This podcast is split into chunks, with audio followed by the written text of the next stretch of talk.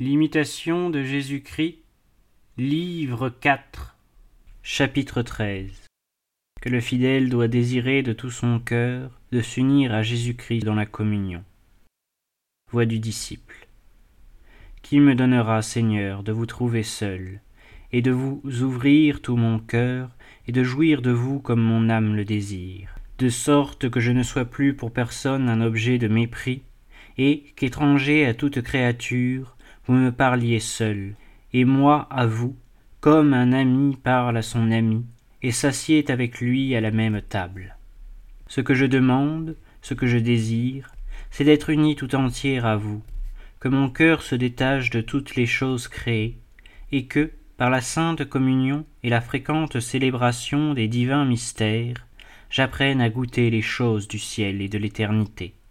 Ah. Seigneur mon Dieu, quand, m'oubliant tout à fait moi-même, serai-je parfaitement uni à vous et absorbé en vous Que je sois en vous et vous en moi, et que cette union soit inaltérable.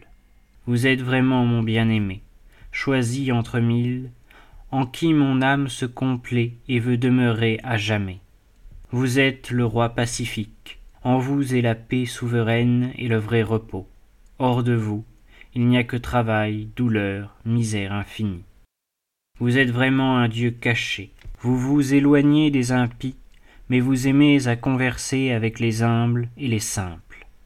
Oh, que votre tendresse est touchante, Seigneur, vous qui, pour montrer à vos enfants tout votre amour, daignez les rassasier d'un pain délicieux qui descend du ciel. Certes, nul autre peuple, quelque grand qu'il soit, n'a des dieux qui s'approchent de lui comme vous. Ô mon Dieu, vous vous rendez présent à tous vos fidèles, vous donnant vous-même à eux chaque jour pour être leur nourriture et pour qu'ils jouissent de vous, afin de les consoler et d'élever leur cœur vers le ciel. Quel est le peuple, en effet, comparable au peuple chrétien quelle est sous le ciel la créature aussi chérie que l'âme fervente en qui Dieu daigne entrer pour la nourrir de sa chair glorieuse Aux faveurs ineffables, aux condescendances merveilleuses, au amour infini, qui n'a été montré qu'à l'homme. Mais que rendrai-je au Seigneur pour cette grâce, pour cette immense charité? Je ne puis rien offrir à mon Dieu qui lui soit plus agréable que de lui donner mon cœur sans réserve et de m'unir intimement à lui. Alors mes entrailles tressailleront de joie, lorsque mon âme sera parfaitement unie à Dieu. Alors il me dira, Si vous voulez être avec moi, je veux être avec vous.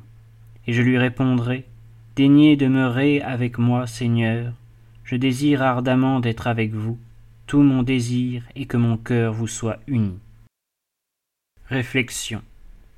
Je m'abandonne à vous, ô mon Dieu à votre unité pour être fait un avec vous, à votre infinité et à votre immensité incompréhensible pour m'y perdre et m'y oublier moi-même, à votre sagesse infinie pour être gouverné selon vos desseins et non pas selon mes pensées, à vos décrets éternels connus et inconnus pour m'y conformer, parce qu'ils sont tous également justes, à votre charité pour en faire mon bonheur, à votre toute puissance pour être toujours sous votre main, à votre bonté paternelle, afin que, dans le temps que vous m'avez marqué, vous receviez mon esprit entre vos bras, à votre justice autant qu'elle justifie l'impie et le pécheur, afin que, d'impie et de pécheur, vous me fassiez juste et saint.